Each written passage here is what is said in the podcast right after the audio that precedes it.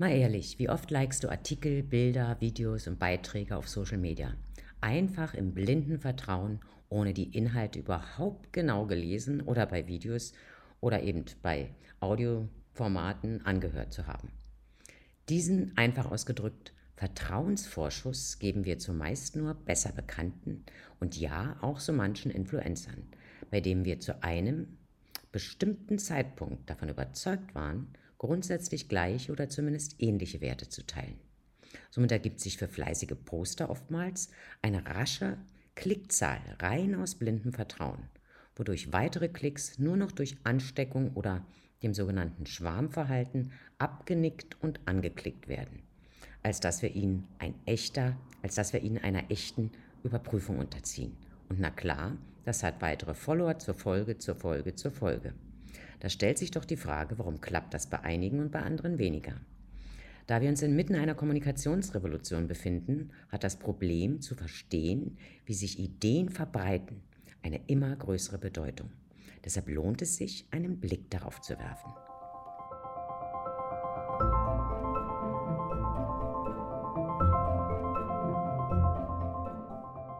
Als Ausgangspunkt liegt nahe, sich die Sache mal mit Hilfe der Verbreitung von Epidemien anzusehen oder in unserem aktuellen Fall die Pandemie um Covid-19.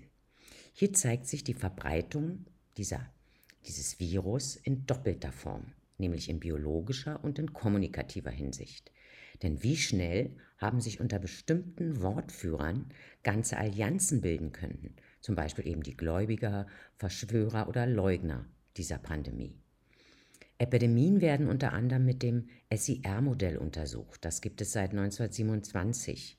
Klar wurde es verbessert, aber das Grundmodell findet immer noch auf diversen Arten von biologischen Epidemien Anwendung und sogar bei Computerviren. Und es wurde auf die Kommunikation umgemünzt, worauf wir jetzt gleich kommen. Die Grundlagen dieses Modells sind einfach und unkompliziert. Es besteht aus drei Phasen die Anfälligkeit, die Infektion und die Genesung. Die Anfälligkeit, eine anfällige Bevölkerung, klar, logischerweise, trägt zu einer Epidemie bei. Wenn zum Beispiel die Ernährung und die Umweltfaktoren schlecht sind oder genetische Veranlagungen vorhanden sind, ist es wahrscheinlicher, dass sich Menschen anstecken und krank werden. Dann trägt das Umfeld zur Verbreitung bei. Und eben Impfstoffe, Programme zur Armutsbekämpfung oder auch Antivirensoftware, also im Fall einer einer tatsächlichen Computervirenepidemie sind beispielsweise Maßnahmen zur Begrenzung dieser Anfälligkeiten.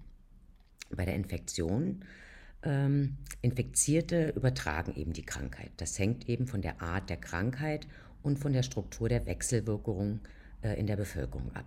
Das Ebola-Virus ist hoch ansteckend, war jedoch hauptsächlich auf bestimmte Gebiete beschränkt, sodass sich Epidemien nicht so weit verbreitet haben. Hier sieht es bei Covid-19 anders aus, das sich ja in Windeseile über alle Kontinente verbreitet hat. Die Isolierung Betroffener und die Begrenzung der Einsteckung eben durch gute hygienische Bedingungen oder durch Medikamente sind eben eine gute Strategie zur Begrenzung von Infektionen. Dann kommt die, folgt die Genesung. Irgendwann geht es natürlich den Menschen besser oder sie können sterben.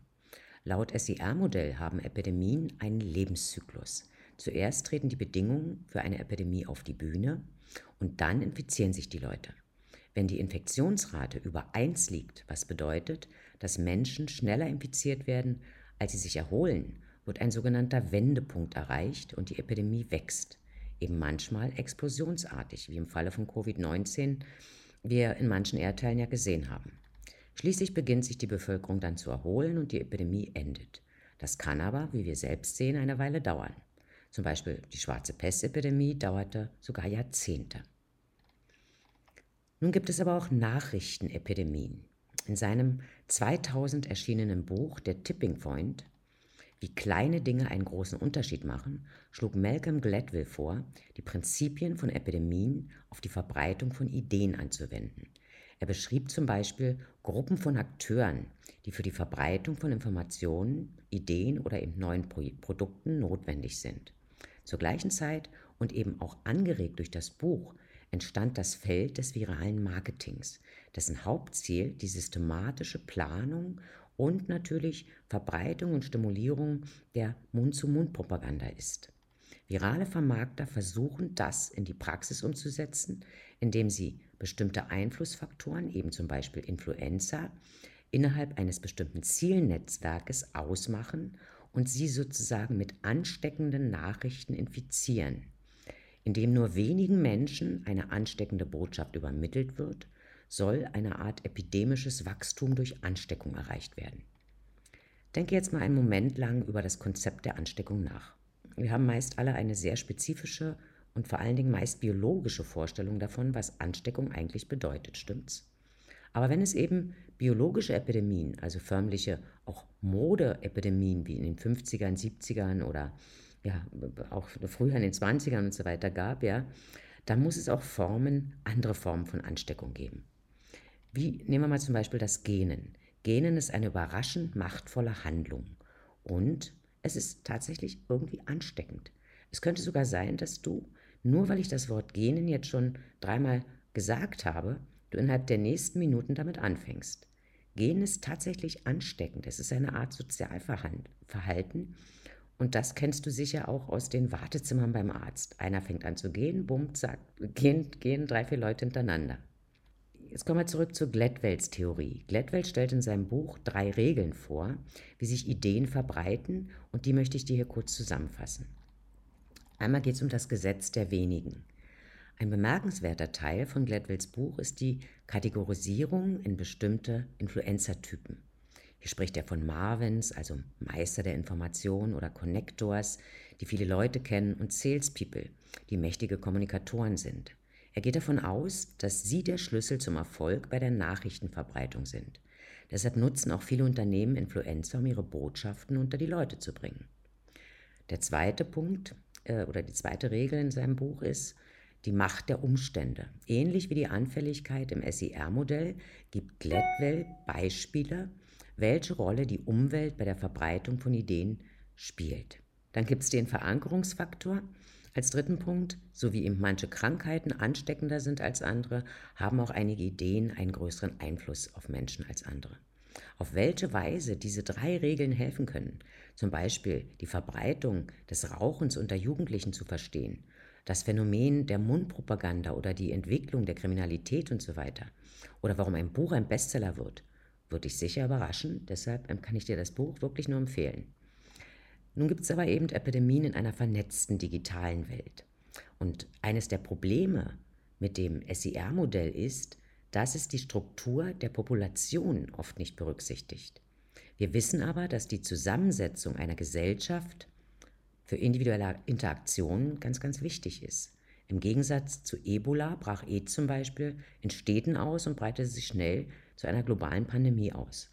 Oder auch in den USA teilen Menschen zum Beispiel an den Küsten, also Ost- oder Westküste, eher Ideen miteinander, also kommunizieren eher untereinander und, und supporten sich, als Menschen im Zentrum des Landes. Aber zunehmend sind die Verbindungen, die Ideen verbreiten, nicht mehr geografisch. Bei der Struktur eines Netzwerkes gibt es bestimmte Verknüpfungen oder Knotenpunkte, mit denen wir einfach schneller von Punkt zu Punkt kommen.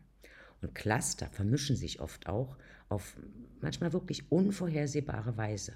Deshalb funktionieren eben die sozialen Netzwerke genauso, wie sie es tun.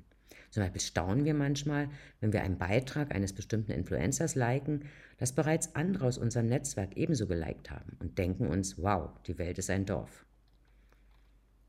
Ja, dann gibt es eben noch die Macht der Masse. In modernen Netzwerkstrukturen beginnt dann eben Gladwills, also die Macht der wenigen, äh, also dieses Konzept ein bisschen beginnt zusammenzubrechen.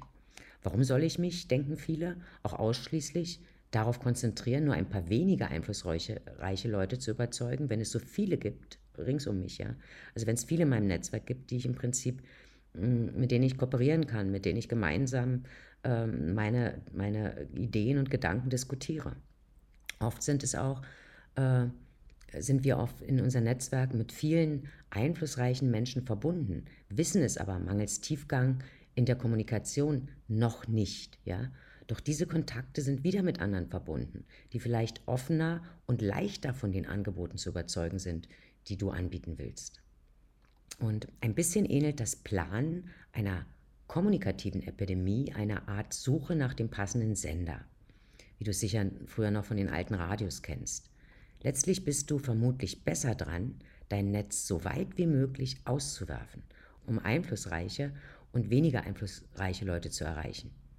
Klar werden einige Pfade fehlschlagen, aber je mehr Pfade du lostrittst, desto wahrscheinlicher wird es, auf Leute zu treffen, die auf deine Idee und deine Gedanken aufspringen, weil sie schlicht empfänglicher oder anfälliger dafür sind. Die Mehrheit regiert nicht nur, sondern sie konvertiert. Seit langem ist bekannt, dass Menschen von anderen stark beeinflusst werden können.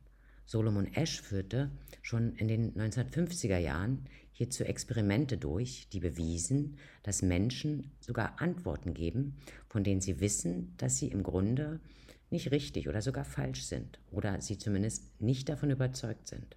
Sie tun es aber vor allem dann, wenn die Masse der Leute aus ihrer eigenen sozialen Gruppe die gleiche Antwort gegeben hat. Also die Antwort gegeben hat, äh, sie stehen hinter einer Sache und aus Angst davor, im Prinzip sozial geächtet zu werden, gibt man dann sein Okay dazu, obwohl man eigentlich weiß oder obwohl man innerlich da gar nicht von überzeugt ist. Die Mehrheit reagiert eben nicht nur, sondern sie konvertiert. Was heißt, sie nimmt sozusagen den Massenglauben an. Medien sind wichtig, aber nicht die einzige Möglichkeit. Virale Ideen schnell zu verbreiten sind ja sind der heilige Gral des Marketings. Da könnte man sich fragen, warum Geld überhaupt für große und teure Werbekampagnen ausgeben, wenn du die Leute selbst dazu bringen kannst, deine Ideen und Konzepte kostenlos zu verbreiten. Nun ja, es ist nicht leicht, Produkte und Themen wirklich viral zu machen. Und es ist nahezu unmöglich, das mit Vorhersehbarkeit und oder Konsistenz zu tun. Kaum eine große Firma wird deshalb bei einer großen Produkteinführung riskieren, auf Werbung zu verzichten und nur darauf hoffen, dass sich ihr Produkt durch ein paar Postings verbreitet, nur weil sie Werbebudget sparen wollen. Da steht, da steht einfach viel zu viel auf dem Spiel. Doch sie werden wahrscheinlich einen Influencer engagieren, denn Unternehmen werden schließlich nicht nur durch Einsparung beim Marketing erfolgreich, sondern durch den Kauf, also sondern durch den Verkauf von Produkten. Doch klar ist auch, wenn du willst, dass sich deine Nachricht und deine Ideen verbreiten, musst du die Leute nicht nur dazu bringen, an dich zu glauben, du brauchst auch eine große Anzahl von Menschen, also die Mehrheit, um beim Verbreiten zu helfen. Du musst sie überzeugen, mitzumachen. Und das ist ein Problem auch bei Gladwells Theorie. Er geht davon aus, dass die Einflussfaktoren aus denen sich die Macht der wenigen zusammensetzt, leichter zu überzeugen ist als die Masse. Ideen existieren aber nicht nur im luftleeren Raum. Sie verbreiten sich vor allem durch Interaktionen und durch viele Interaktionen. Somit ist zwar ein guter und bekannter Influencer zwar ganz nett, aber wenn er ein schwaches Netzwerk hat, nutzt er dir vermutlich wenig. Hinzu kommt, wenn man sich nur auf wenige konzentriert, werden andere wichtige Möglichkeiten ausgeschlossen. Die drei Bedingungen für eine virale Idee sind also die Anfälligkeit, also entweder muss die Idee sehr mächtig sein, der oder Menschen oder wichtige Entscheidungsträger müssen damit in Kontakt kommen und eine großartige Idee ist schlicht oft jene, deren Zeit gekommen ist. Das war unter anderem auch meine Erfahrung im Mediengeschäft, als wir 1996 mit, der, mit dem Wetterdienstleister Meteodata als erster privater Wetterdienst in Europa animierte Wetterberichte, zuerst auf Sat 1 und dann in Folge, also wirklich durch Spreading Ideas, in kürzester Zeit auf Pro7 RTL, hunderten Radiosendern, Zeitungen den ultimativen äh, Verbreitungsfaktor hatten ja, und da super äh, erfolgreich unterwegs waren.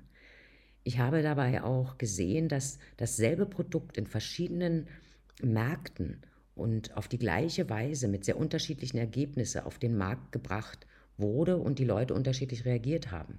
Ein gutes Produkt macht sich letztlich immer gut, aber manchmal geht es eben rasend schnell und in manchen Märkten oder in manchen Bereichen dauert es einfach etwas.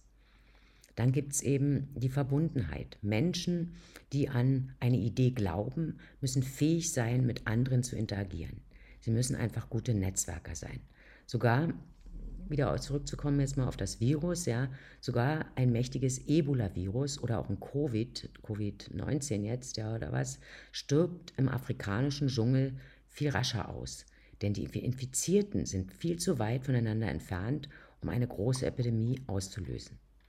In der viralen Kommunikation oder in der viralen kommunikativen Online-Praxis heißt das, dass du kein zu breites Ziel auswählen solltest, weil ein demografisches Targeting, zum Beispiel über ganz Deutschland, auch irreführend sein kann. Dann geht es um die Mehrheit. Selbst gesunde Menschen können an einer Epidemie erkranken. Und wie du inzwischen weißt, kannst du auch die, die größten Skeptiker von einer Idee beeinflussen. Ja eben, wenn die Masse es macht, dann klickt der Skeptiker auch irgendwann an. Wenn die lokale Umgebung durchdrungen ist von, dem, von der Überzeugung der Sache, kann man selbst Skeptiker dazu bringen, mehr oder weniger äh, dem auch zuzustimmen. Zudem weißt du auch, dass Netzwerke sich gegenseitig beeinflussen. Du hast einen neuen Kontakt und ihr habt womöglich schon einige andere, weitere gemeinsame Kontakte. Es ist am Anfang wirklich noch nicht so wichtig, welche Leute beeinflusst werden. Große Attraktivität kann das gesamte Netzwerk durchdringen. Das Netzwerk muss auch nicht zentral sein, sondern nur so stark verbunden, dass eine ständige Interaktion untereinander möglich ist. Die Mehrheit regiert nicht nur, sie überzeugt. Eine Kampagne muss groß und nachhaltig genug sein, um eine Mehrheit in einem lokalen Netzwerk aufzubauen. Sobald ein lo lokales Netzwerk komplett selbsttragend ist, kann und wird es deine Idee verbreiten.